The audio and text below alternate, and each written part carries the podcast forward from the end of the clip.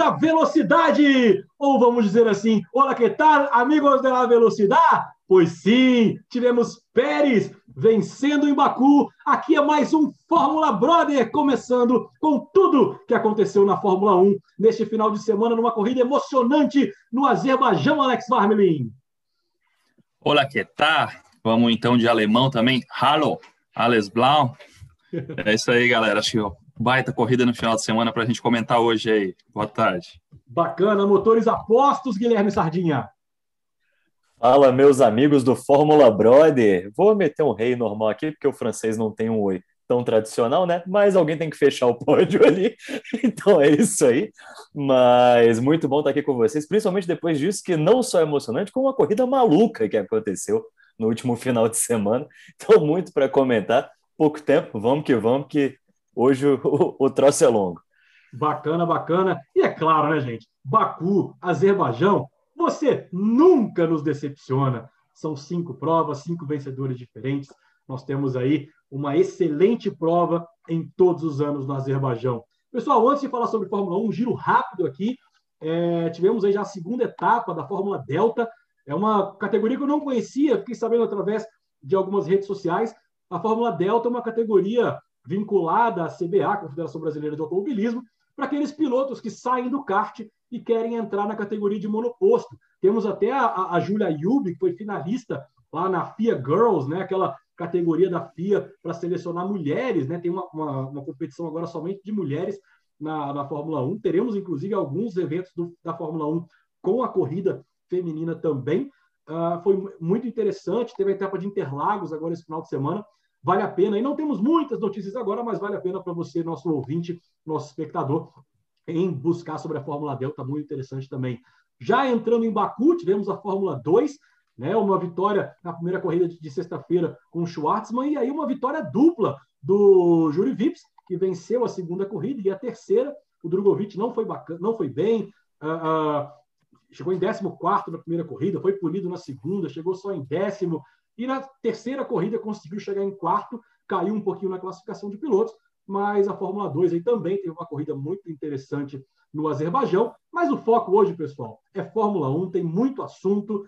Uh, e tivemos uma corrida maluca, excepcional, com furos de pneus misteriosos que a Pirelli até agora não, não identificou o real culpado. O que, que você avalia aí das suas considerações iniciais de Baku, Guilherme? Cara, que corrida! Acho que fazia tempo que a gente não tinha uma corrida com emoção até a última volta, principalmente vindo de Mônaco ali, que você já vem um pouco cabisbaixo das emoções de Fórmula 1. E assim, acho que foi sensacional. A Pirelli tem muito que se explicar, porque mesmo usando compostos mais é, com, com menos, é, menos produtos emborrachados, ainda assim estavam muito reforçados em comparação ao do ano passado. Eu quero saber que muito reforço é esse que você faz dois pilotos se arremessarem de cara no muro a 300 por hora. Isso é, é, definitivamente perigoso e eu acho que algumas coisas têm que ser revistas aí nessa história. É, acho que no estouro dos dois pneus a gente consegue entender também um pouco de braço da experiência ali. O Vettel conseguiu segurar, pelo menos para reduzir uns 60 a 100 km por hora antes de entrar na parede, coisa que não foi igual para o Stroll que assim estourou e entrou na parede num acidente muito feio. É, foi realmente bem preocupante a forma que o pneu se comportou, principalmente nas retas de alta velocidade ali. Então, acho que algumas coisas têm que ser revistas, principalmente em quais compostos eles escolhem para determinadas pistas e que tipo de reforço é esse que estão colocando nesses compostos. Que, bom, ano passado a gente não teve isso e o pneu era supostamente menos reforçado, né? É, o, a, o pneu desse ano para Baku foi a gama mais macia, né? O C1, C2 e C3. Então, pode ser que isso tenha causado esses problemas, mas está um pouco obscuro ainda. Mas, Alex, Baku, tradicionalmente, são corridas espetaculares, muito emocionantes do início ao fim. Tanto é que o Ross Brown, né, comentando aí sobre a corrida de Silverstone no dia 17 de julho, que terá aquela corrida classificatória no sábado, pode ser que nos próximos anos aí, se der certo esse ano, Baku também seja uma dessas categorias, uma dessas pistas, porque de fato as corridas lá são muito interessantes, apesar de ser de rua, tem retas longas, muitas ultrapassagens da corrida toda, em vários pontos, dois, duas zonas de detecção para asa móvel, e pode ser uma boa também, mais uma emoção aí no sábado para Baku, não, Alex? É emoção dobrada, né? Porque o circuito já reserva emoções bastante fortes aí né? durante a corrida. A gente colocar uma sprint qualifying aí no sábado com um risco alto de acidentes, curvas e afins, como a gente viu na, já em outras corridas e nessa também. É, é um risco bastante grande para a equipe, para piloto, de não correr o domingo, né? Dependendo da panca que o cara der no, no muro ali, né? Certamente o carro do Stroll não teria condições de, de voltar. Eu não sei se vocês perceberam, mas na imagem da transmissão, inclusive uma parte do assoalho voa sobre o alambrado, para o outro lado do alambrado do muro, né? Até um risco para se tivesse espectadores, enfim, né? Mas, cara, seria algo absurdo, talvez, para Baku. Bastante emoção, mas eu acho que não, não tem condições pelo, pelo nível da, da pista que ela exige dos pilotos. Temos a maior reta do campeonato, temos curvas extremamente técnicas e estreitas, então acho que a, a galera ia se controlar muito, talvez no, no sábado, e ficasse talvez um pouco sem emoção, não sei. Vamos avaliar primeiro se essas sprint qualifying vão realmente surtir o efeito que eles estão imaginando para esse ano, quem sabe para o ano que vem pensar num formato legal com outras pistas, enfim, fazer essas pistas rodarem durante o ano e não ser sempre as mesmas, poderia ser uma opção legal também aí para trazer mais emoção.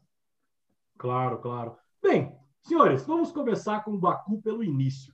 Talvez o programa do Fórmula Brother da semana passada continuou com a tradição da boca maldita, aonde todo mundo que a gente falou que seria teria um resultado bom. Nós falamos que Baku seria diferente de Mônaco, que as Mercedes, por ser um, um circuito de mais velocidade, estariam na frente, e a gente zicou os caras.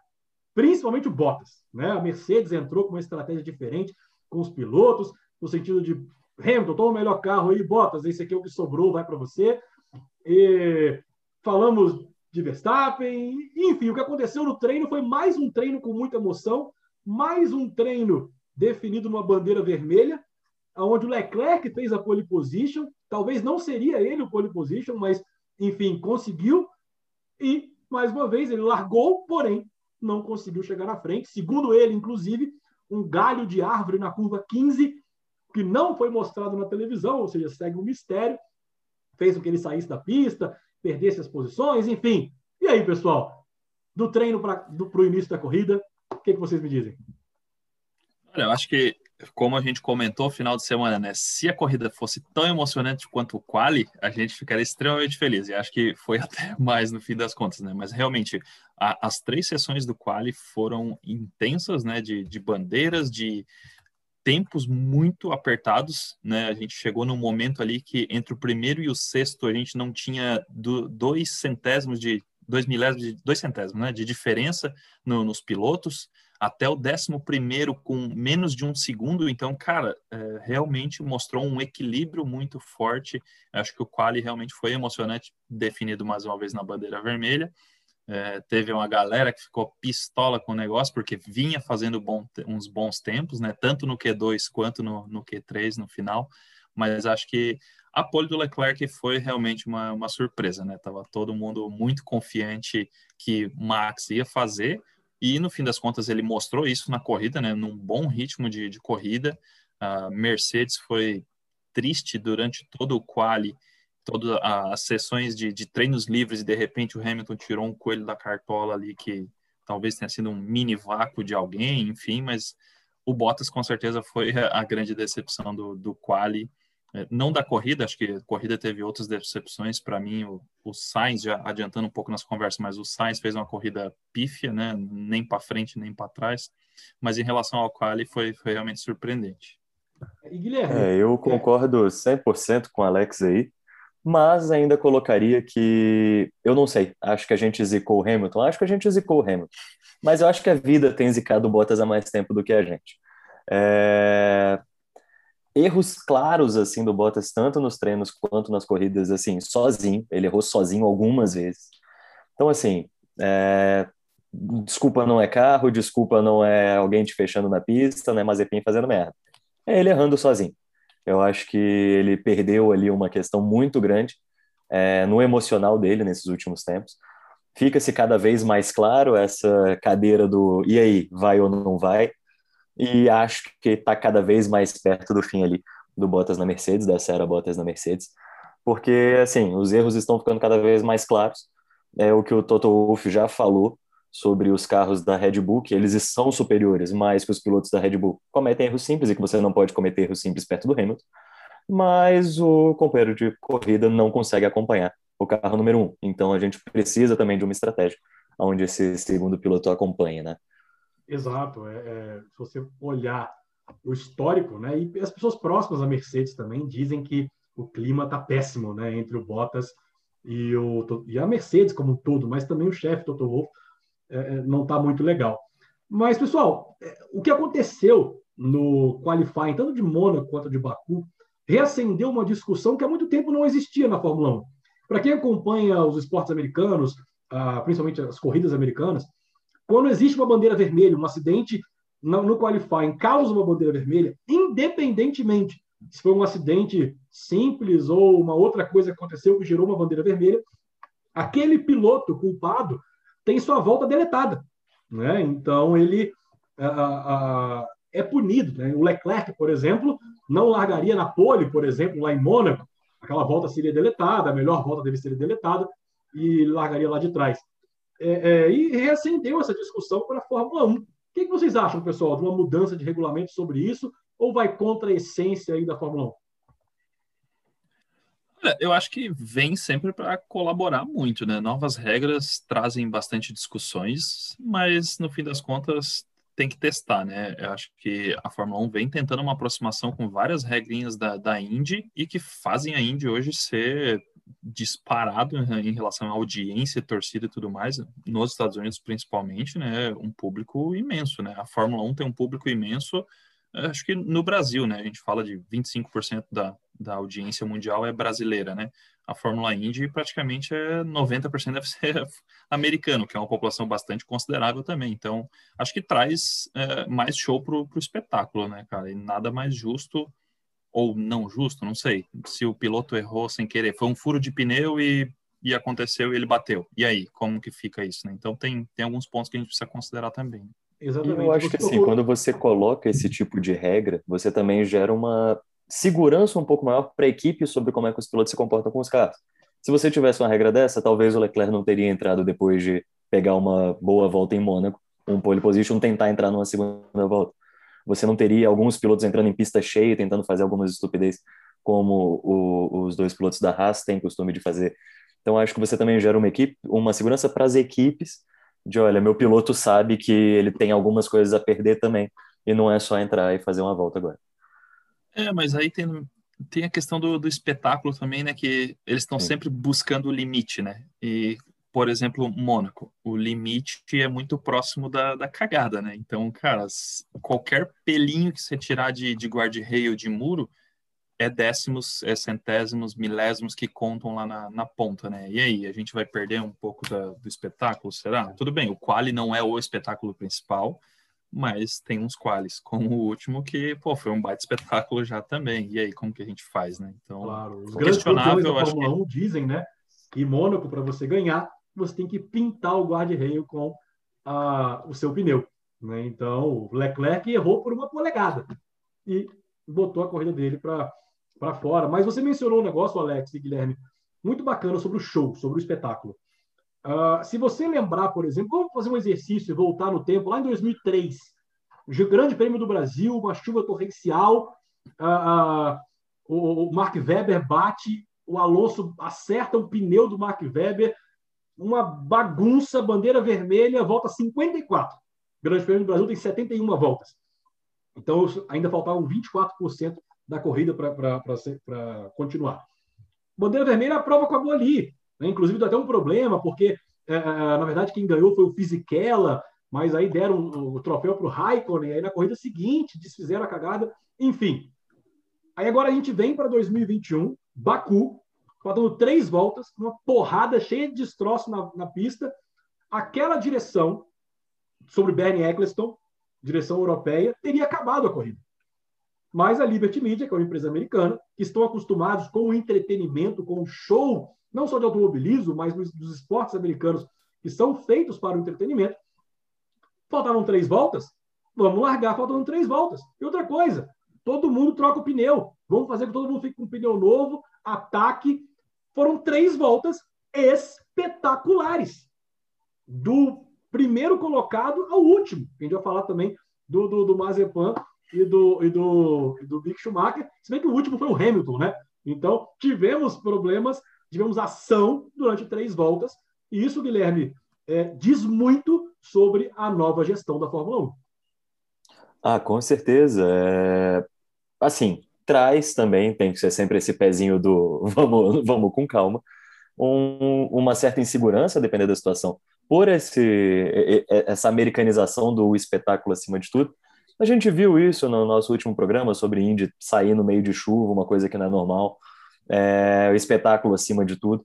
E isso acontece. É, e, e, isso pode também gerar uma certa insegurança. Você colocar todos os pilotos com sangue no olho, faltando três voltas, é, é, você sabe que um acidente vai acontecer. Você só não sabe aonde ele vai acontecer e a gravidade dele. Então isso também leva um pouco dessa bandeira do eita, será que é o caminho é 100% esse? Eu tô achando fantástico, acho que eu sou fã desse espetáculo. Foi sensacional esse retorno das últimas três voltas. E a Liberty Media tem dado um show, assim, desde transmissão, formatos de transmissão, dados que eles botam na tela para gente, formatos que eles estão organizando a corrida. Acho que está sensacional o trabalho que eles estão fazendo na Fórmula 1. Eles só tem que tomar cuidado com o corte da TV para não tirar para um lance aleatório do Stroll de novo, né? Esse é clássico, virou o meme do ano. É, mas, senhores, a gente já falou sobre Liberty Media, sobre classificação, mas vamos para a corrida, né? A gente já mencionou aqui a, a, a, largada do Leclerc, que não foi boa. Eu já imaginava que não teria essa capacidade de manter a frente. Uh, o Hamilton largou em segundo, tirou uma volta e possivelmente beneficiado por aquela bandeira vermelha, porque tinha no mínimo aí três pilotos que iam bater o tempo do Hamilton. Mas a minha grande, o meu grande destaque para o início da corrida, pelo menos a primeira metade, foi o papel fundamental do Checo Pérez, foi o vencedor da prova, vamos falar sobre isso ainda, como escudeiro do Vettel, do, do Verstappen, perdão. Há muito tempo, o Verstappen corria sozinho, desde a época do Ricardo. Passou o Ricardo, passou o, o, o Gasly, passou o Albon, e a Red Bull nunca tinha um segundo piloto para ajudar não somente o primeiro piloto, mas contribuir significativamente para o Mundial de Construtores. E o, o, Pérez, lá na primeira corrida, falou: preciso de pelo menos cinco corridas para me adaptar com o carro. Na sexta corrida, ele foi lá e venceu a corrida e fez uma excelente prova. Segurou o Hamilton durante várias voltas. Ele, inclusive, é, é, é, teve uma questão de pit stop, né? O, o, Hamilton teve um pit stop desastroso, de mais de 4 segundos. O Verstappen conseguiu sair muito à frente com um pit stop de 1,9. O pit stop do Pérez também não foi dos melhores, né? mas ele conseguiu voltar na frente do Hamilton e sempre manter aquele um segundo ali para o Hamilton, ou não abrir a asa, ou abrir mais com 0,9, 0,8, que não era suficiente para ele poder chegar. Então, assim, foi um papel de escudeiro muito bom do Pérez, deu uma vantagem significativa para até então o Verstappen pensar que ia vencer a prova, até que aconteceram os problemas. Talvez o primeiro grande problema da prova, né, vamos comentar sobre até esse momento, foi a batida do Stroll, que os pilotos começaram a se alertar com os pneus e deu aí uma embaralhada na, na corrida, hein, Alex? Cara, eu acho assim que realmente chegou o dia de Checo mostrar que veio e realmente, além de, de ter feito uma boa corrida, a sorte ele sorriu também, né? Porque campeão também precisa de sorte, né? Enfim, quem sabe um dia ele, ele seja. Não acredito ainda, mas vamos lá. Isso é assuntos passados já. Acho que ele realmente, dessa vez, a, a gente conseguiu ver o jogo da forma contrária, né?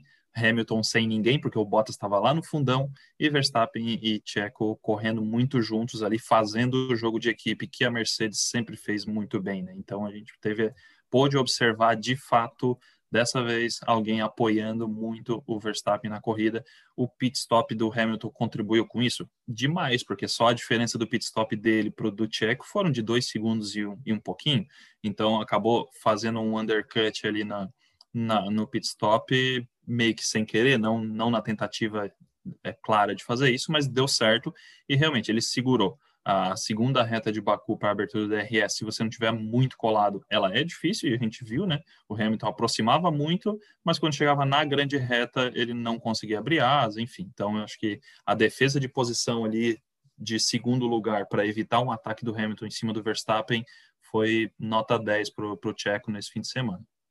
Como diria nosso amigo e ouvinte, Gustavo Rufo, começo de uma crise dentro de casa na RBR, né? Assim, Tcheco já olhou e falou: ah, opa, dá para fazer isso e o Verstappen ficou de fora, né? Eu acho que Acabou a paz, começa... muros pichados na sede da Mercedes. Exatamente, eu acho que ali começou o que a gente vai ver daqui para frente como uma grande batalha dentro de casa aí na RBR, que a gente estava esperando. Mas é isso, é torcer para não ser uma corrida única do Tcheco aí. Vou, vou fazer do, das palavras do Alex a minha, vou esperar mais uma, pelo menos, antes de começar ah, a dar esses créditos. Claro, e, inclusive, pessoal, essa corrida foi desastrosa para a Mercedes. Agora a gente falando da, da segunda metade da corrida, Verstappen tranquilamente lá na frente, fez a relargada, muito bem, inclusive, com um grande jogo mental né, após a batida do Stroll, e desenvolvendo mais na frente, o Pérez segurando a dele, até que vem o fatídico estouro do pneu, faltando três voltas para acabar, do Verstappen, inclusive que gerou talvez a foto do ano, que é inclusive a nossa foto de capa do nosso vídeo no YouTube, do Verstappen chutando a, o pneu da Red Bull, né? Uma, poxa, desolado, totalmente isolado, muitos destroços na pista, bandeira vermelha, todos os carros parados. E aí, a Red Bull pressionando, a FIA mostrou até o áudio da, da Red Bull para a FIA, inclusive, sobre a questão de, opa, tem que trocar pneu. Se for continuar com a corrida, tem que, trocar, tem que trocar pneu. E normalmente, quando tem bandeira vermelha, pode-se trocar peças no carro. Todos os pilotos trocaram pneu e começou aquela terceira volta. Senhores, Hamilton é um cara que erra pouquíssimo, né? Mas ele foi ultrapassar o Checo na largada. Eu já estava imaginando que seria um final de semana desastroso para o Verstappen, porque quando ele bateu, ele se viu o Hamilton chegando em segundo no mínimo e ultrapassando ele no Mundial de Pilotos. A diferença deles é, era de quatro pontos até então, e iria aumentar para 19. E na hora, para 14 pontos, perdão. E na hora que o Hamilton parou no grid de largada, ele desativa um botão. Esse botão chamado explicações da própria Mercedes, o Magic Button, que faz com que o freio 90% vá para o freio da frente. Que isso é praticamente impossível de você conseguir fazer uma curva, porque deixa a, a roda de trás solta e você vai reto. Segundo a Mercedes, na telemetria, o Hamilton, na hora de subir uma marcha, ele esbarrou nesse botão, na hora que ele estava passando o Pérez. E aí, o resto é história. Ele passou reto na curva 1, caiu para último, chegou atrás do Bottas, atrás das, das Haas, foi até piada na internet é, do Bottas, mesmo no final de semana terrível ter chegado na frente do Hamilton, mas mostrou aí, talvez, o que a gente já viu acontecendo com o Hamilton no início da carreira dele, com questões mentais, de psicológico, erros simples, né? Quem não lembra daquela batida na saída dos boxes lá na China, quando ele era piloto da McLaren ainda, que aquele erro, inclusive, custou o título que foi para o Kimi Raikkonen, né? foi o início do calvário do Hamilton naquele ano, para ele perder o título para o Kimi Raikkonen da Ferrari. Uh, mas foi um erro muito bobo que custou ali uma vitória no final de semana desastroso para a Mercedes, Alex. É, acho que o Magic Button fez a, o feitiço virar contra o feiticeiro dessa vez, né, cara? Realmente foi coisas que a gente não costuma ver. É, nessa parada, inclusive, eles trocaram asa da, da Mercedes também, que ela estava com um rasgo, provavelmente algum dos destroços ou de Stroll ou de Verstappen que eles pegaram ali, não foi só, só pneu, né? Mas um ponto importante é que eles também não tinham um pneu zero para botar no carro para andar, né? Era um pneu já de, se não me engano, três ou quatro voltas que ele tinha ali. Então, do pessoal lá da frente, estava acho que era Pérez e Vettel com pneu zeradinho para correr e ele não tinha ainda, né? Então a, ajudou ainda mais esse fator aí para contribuir na, na cargança toda. E você vê que na hora de, de, de, ele largar, cara, a quantidade de fumaça que está saindo dos freios da Mercedes é absurda. Não sei se o carro de trás também contribui um pouco com isso, mas tinha muita. Então você vê que não estava 100% normal. Acho que o resfriamento já não estava legal. E o resto é história, como você disse, né? Acho que a melhor parte disso tudo foi escutar o Marco Weber na transmissão da Sky Sports gritando maluco com o que aconteceu, né? Foi realmente muito bom. Parecia assim, a gente é... na, na sala gritando exatamente igual, cara. Os, os carros eles são levados ao limite mais do que o extremo nessas pistas, na pista de Baku, né? É, a gente sabe que eles sempre estão no limite, mas Baku tem essa tendência de, nessas infinitas retas, eles estourarem sempre acima disso. Tanto que o, o nosso Tcheco Pérez teve que cruzar a linha de chegada e parar o carro, porque já estava com problema hidráulico algumas voltas e eles não sabiam nem se iam terminar a corrida. É, o carro fica muito esgotado numa pista igual o Azerbaijão. Então acho que, assim, o tempo cobrou o carro, né? não teve como. Isso ficou bem claro ali durante a corrida. Exatamente. Inclusive, Uma a Mercedes estava com, pneu, com, com motor velho já, né? Ah, eles vão Sim. trocar o motor, que tem que durar algumas corridas, já nas próximas corridas. Não, era motor novo. Esse final de semana era todo mundo que estava de Mercedes estava de motor novo. Trocaram o motor? Ok. E só tem direito a três Sim. Mercedes, todas elas. Williams também estava com motor novo, McLaren também estava com motor novo nessa corrida já. Né, até brinquei, né? Ah, acho que não amaciou, por isso que eles estão ruins assim no, ainda nos treinos verdade, livres, né? Verdade. Então, cara, realmente tem, tem algum ponto que eles precisam investigar aí, né? Mas já pensou se Checo quebra cai uma vitória no, no colo do, do rapaz aqui do nada. Cara, seria bizarro, hein? Que final Alex de semana. e Fernanda ficariam comemorando seis dias com seis fogo de artifício. Meu Deus. Para quem não sabe, a, a, Red Bull... A Fernanda, a Fernanda quase acordou os vizinhos do Caio. A gente estava vendo a corrida na casa do Caio aí, nosso amigo ouvinte. Senhor, desculpa aí, vizinhança, mas... Hoje é Vettel. É, a Red Bull, inclusive, Pérez parou logo depois de cruzar a largada a equipe não avisou o Pérez para não ter aquele problema de estar no rádio e as outras equipes saberem, porque imagina o Hamilton sabendo que o Pérez poderia quebrar. Ele não teria atacado o, o, o Pérez naquela primeira curva, seguraria ali para tentar ver uma quebra. E o Pérez estava com um problema hidráulico, logo depois de cruzar a linha, ele parou o carro, você vê no áudio, para agora, para agora, porque senão vai quebrar alguma coisa séria. E, e, e, aí o Pérez se sagrou vencedor. É a primeira corrida desde 2018, é lá na Áustria, que os dois carros da Mercedes não pontuam. Quando Bottas e Hamilton tiveram problemas, tiveram que abandonar. Uh, e também é a primeira corrida que o Hamilton não pontua desde aquela, desde aquela corrida. Né? Inclusive no ano, somente Lando Norris pontuou em todas as corridas desde o início da competição. Então, para você ver a como. A consistência tá do menino Tá sensacional, hein? Exatamente. Tá e mostrando né, como que tá o Mundial de Fórmula 1 esse ano. Né, com muitas trocas, talvez uma diferença de circuito drástica entre os, os iniciais e o de agora, mas a... a, a. É. Senhores, é...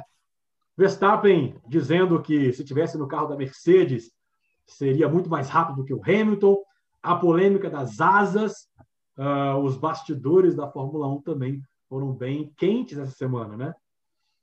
Com certeza. É... Assim, essa questão das asas é bem complicada, né? A Mercedes vinha nessa ameaça constante de se a Red Bull não trocar, a gente vai fazer a denúncia formal.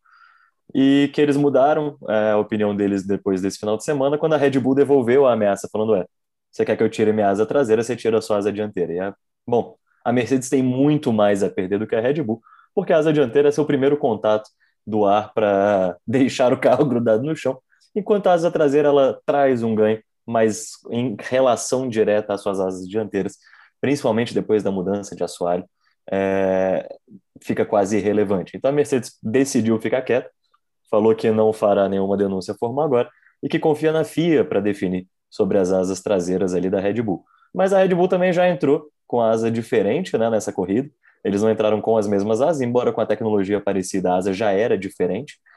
E a FIA colocou algumas marcações para entender um pouco sobre a altitude, mas a gente só vai entender os estudos efetivos sobre as asas que estão acontecendo a partir do Grande Prêmio da França, né? Então, assim, ameaça por ameaça, os dois ficam ali, o cão que late de um lado para o outro, alguém abriu o portão e os dois viraram cada um de costas, colocaram o rabinho entre as pernas e saíram. E Aquela cena clássica usando, ali. Né? As outras equipes Sim. começaram a usar também. Aí vai ter briga com Ferrari, com Alpine, com todo mundo. Grande aí. Mas vamos lá para ele. Essa agora eu quero que ele comente. Alex Varmelin. Você e a Fernanda em casa devem ter gritado. Já falaram aí que atrapalharam os vizinhos. Vettel eleito piloto do dia, quase 50% dos votos na transmissão. Fez uma corrida super decente. Conseguiu fazer uma corrida consistente, assim como em Mônaco. E conseguiu chegar ao pódio, não somente a um pódio qualquer, mas um segundo lugar, né, uma, uma posição muito boa, vamos dizer assim, o primeiro do resto, né, tirando as Mercedes e, as, e a Red Bull. É, isso significa que o tetracampeão voltou ou foi uma particularidade aí do circuito de rua, como aconteceu em Mônaco? O campeão voltou, né, amigo? Vamos... Não, vamos, vamos observar, né? A gente teve dois circuitos de rua que têm características bem, bem diferentes mas Mônaco foi muito mais estratégia de, de pitch e tudo mais que acabou levando ele mais para frente. Agora, Baku, apesar de ser um, um, circuito estratégico, tem longas retas e a gente até então não tinha visto a Aston render bem de reta.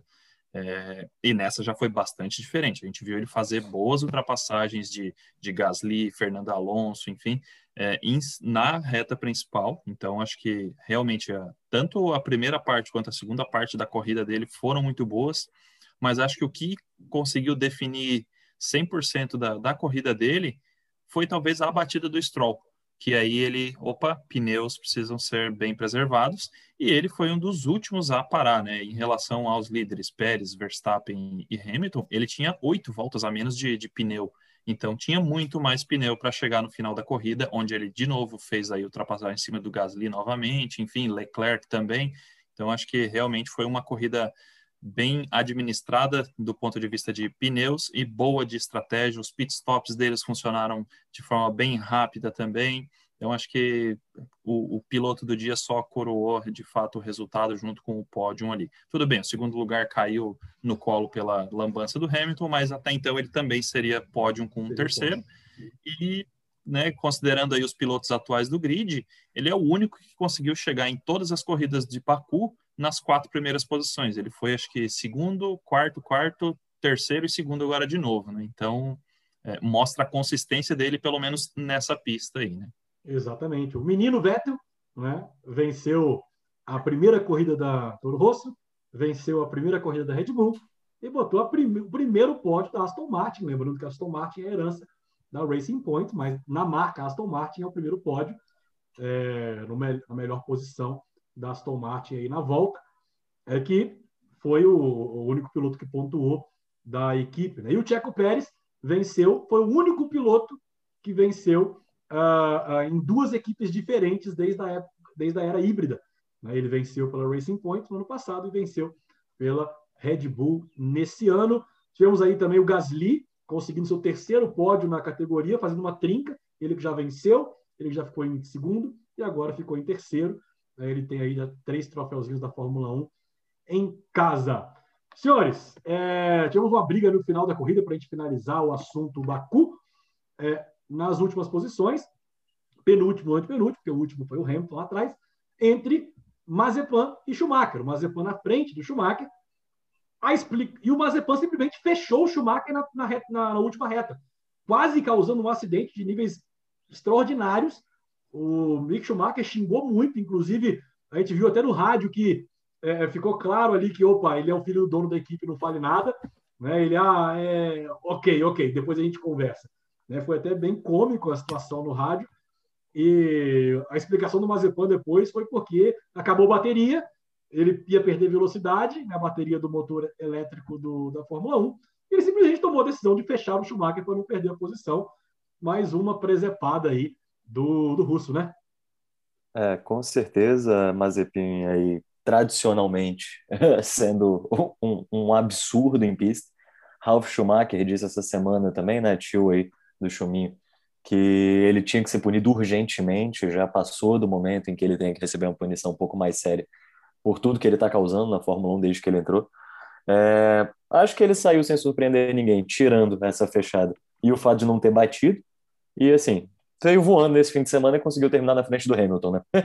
Mas é complicado. É, acho que já passou do tempo de alguém tomar uma atitude.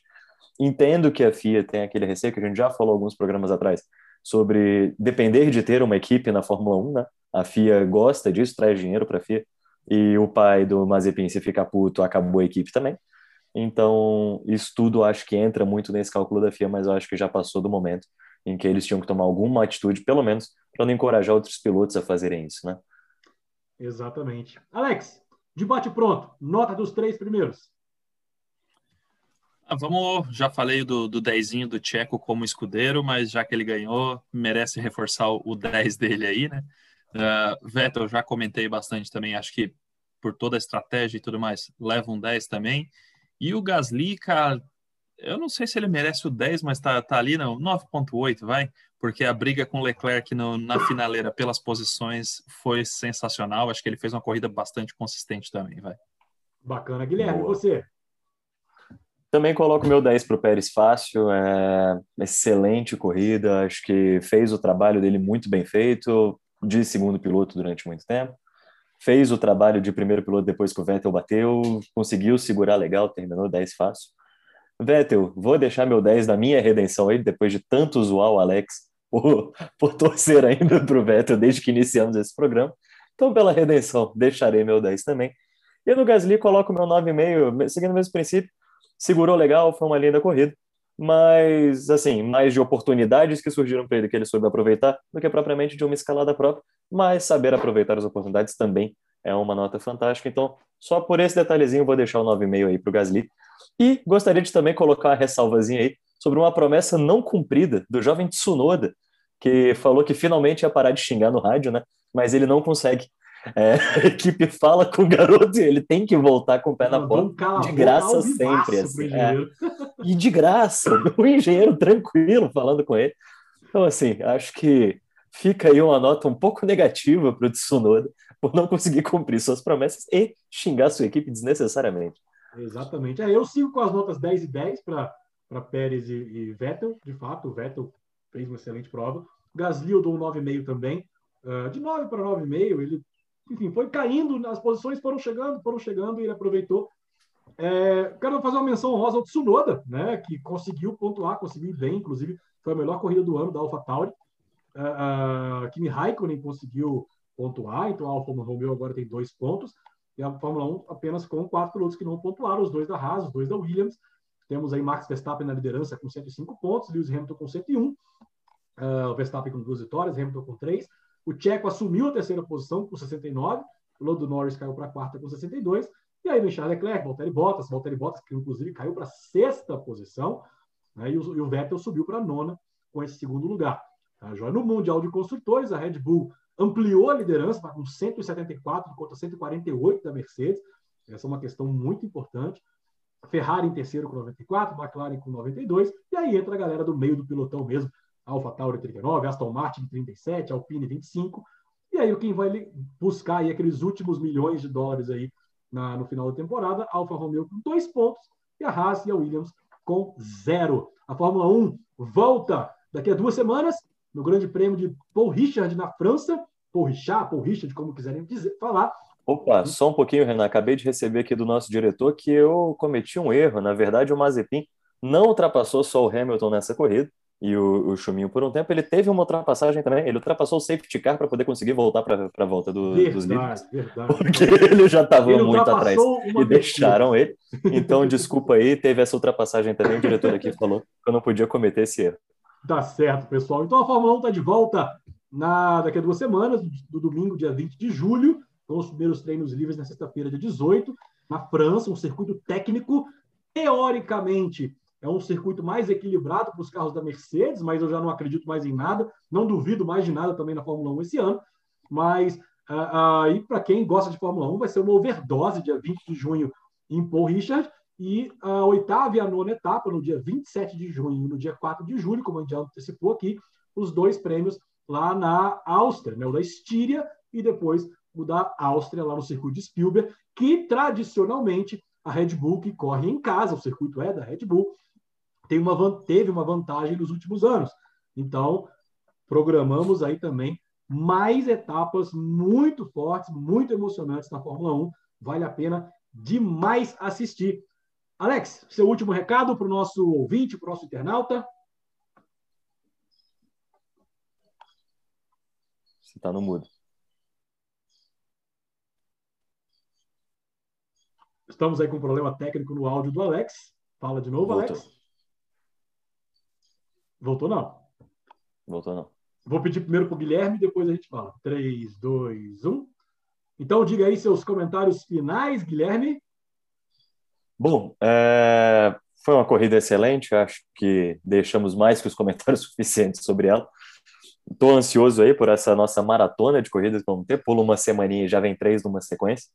E que cada vez fique melhor essas corridas, né? Eu acho que finalmente a competitividade tem voltado e isso é fantástico para o nosso dia a dia ali.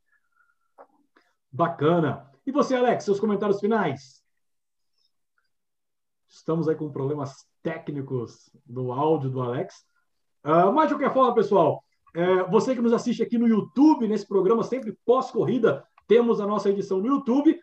Se inscreva aqui, clica no sininho, clica no curtir, divulgue, pessoal. Fórmula Brother precisa muito de você divulgando Fórmula Brother para que a gente chegue cada vez uh, em mais pessoas, em mais fãs do automobilismo. Para você que nos, escute, nos escuta no Spotify, é, compartilhe aí o, com seus colegas nas suas redes sociais, nos ouçam sempre, que é muito prazeroso para a gente ter vocês com a gente. E o Fórmula Brother está de volta na semana que vem, no nosso programa de áudio, somente no Spotify, contando tudo sobre a preparação da Fórmula 1 para o Grande Prêmio da França. Um forte abraço para você. Esse foi o Fórmula Brother e até semana que vem. Fique com Deus. Tchau, tchau.